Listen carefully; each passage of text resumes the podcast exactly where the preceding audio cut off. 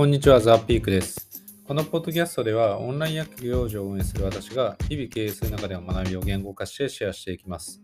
えさて、本日は、起業の Y というテーマでお話しさせていただきます。え起業家はですね、まあ、それぞれ、え起業するに至ったその Y というのを、え持っている方っていうのは多いかなと思うんですが、え私個人のですね、えこの根底にある Y というのは、人間に対する、え理解、人間理解をしたいという、まあ、その欲望かなというふうに思っております。まあその背景にあるのはですね、まあ、幼少期からまあ続く、えーまあ、人とのコミュニケーションに対するまあ原体験みたいなところがまあ非常に大きいかなと。でまあ、私自身ですね、えーまあ、大きく2つのアイデンティティにあの、まあ、非常に矛盾を感じながらあの日々過ごしてき、えーきたというところがありまして、まずあの1つ目が、まあ、そのいじられキャラというところ、えーただもう一方ですね、そのリーダーとしての関わりというのも、えーまあ、幼少期から多くありました。でまあ、私自身、まあ、この、えーまあ、一見ですね、相反する、えーこの2つの、キャラクターを、まあ、自分の中にまあ内包するというところで、まあ、非常にその、えーまあ、当初あの、なかなかそれがまあ受け入れがたくて、えーまあ、そこで悩んだ日々もあったんですが、まあ、今思うと、えまあ、そういった経験がですね、この周りの人の、えまあ、感情の機微というのを察知する能力というのが、まあ、結果的にあの後天的に磨かれたかなというふうに思っていて、まあ、これはすごいあの経営者としても、えー一医者としてもですね、えまあ、非常に普遍性の高いスキルを得ることができたんじゃないかなと思っております。でまあ、ただですね、まあ、こういった経験を踏まえて、まあえーまあ、人がどういった考えを持っているのか、なぜそういう意思決定に至るのか、でその背景にあるのはどういったあの情報がそれをそうさせているのか、まあ、そういった、えーまあ、より根底を理解したいという思いが、まあ、あのふつふつと出てくるというところが、まあ、すごい私の、えー原体験かなというふうに思っております。でまあ、弊社のミッション、患者満足度世界一というふうに置いてるんですが、えーまあ、ある意味これはですね、まあ、人間理解をしたいという私の、欲望と、かつまあ医者というあの私自身、まあ、思い入れのあるこの事業ドメイン、その掛け算の先にある、まあ、ゴールかなというふうに思っております。で、まあ、この人間理解をしていくためには、えーすごいまあ相互開示がまあ不可欠かなというふうに思っていて、でまあ、やっぱりですね、この相互開示するにあたって、まず、えーきちんと人を理解しないといけないというところで、まああのいろんなその人を理解する手段というのがあると思います。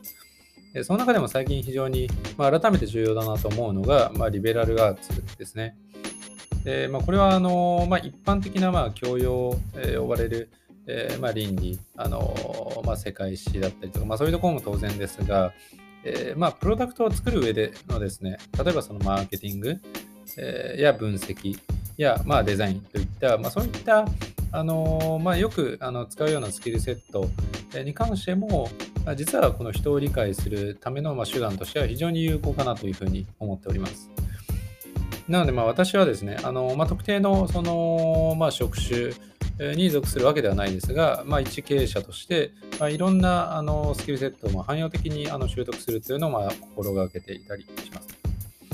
でもう一つあるところとしては、やっぱりこの起業というのも、まあ、非常に人を理解する手段としては有効かなというふうに思っていて、えーまあ、主にこの起業することによってですね、ま組織と事業それぞれを作っていく、え01でえ何かを生み出し、でそこからえ1から10、10から100という中で、まいろんなその試行錯誤やえトラブルをどう解決していくのかっていうところに、あ非常にその、まあ、人を理解するエッセンスというのが、まあ、凝縮されてるかなと思います。なので、まあ、そういう意味で言うと、えーまあ、あの企業というのは非常にそのいい時だけじゃなくて悪い時、辛い時、えー悲しい時、まあ、いろんな、感情の起伏というのがありますが、まあ、私にとってはそれはあのネガティブではなく、まあ、非常にその学びの源泉かなと思っていて、まあ、本を読むより、まあ、よっぽどあの、まあ、いい、えーまあ、体験ができているかなというふうに思っていたりします。なので、まあ、ベース、こういったあのリベラルアーツや企業を通して、えー人を理解する、えーそのまあ感性というのをまず磨いて、でその上で、えやはりまあ相互開示のためにはですね、えーまあ、こちらがまず信頼関係をちゃんと構築するということもまあ必要かなと思います。なので、まあ、きちんとオープンに信頼関係を構築して、えーまあ、その上で、えーまあ、このオープンというのも、まあ、結局その、えー主にそのオープンの開示の範囲と、えー、まあ、そのデフォルメがどの程度なのかっていうところ、まあ、これが要は、えー、オープン度合いを、まあ、左右するかなと思っているので、まこういった信頼関係を築きながら、徐々にそのオープン度合いというのを広げていくことで、えまあ、その人の、え考えや、えまあ、その人の思っている、感情、まそういったところを理解すると。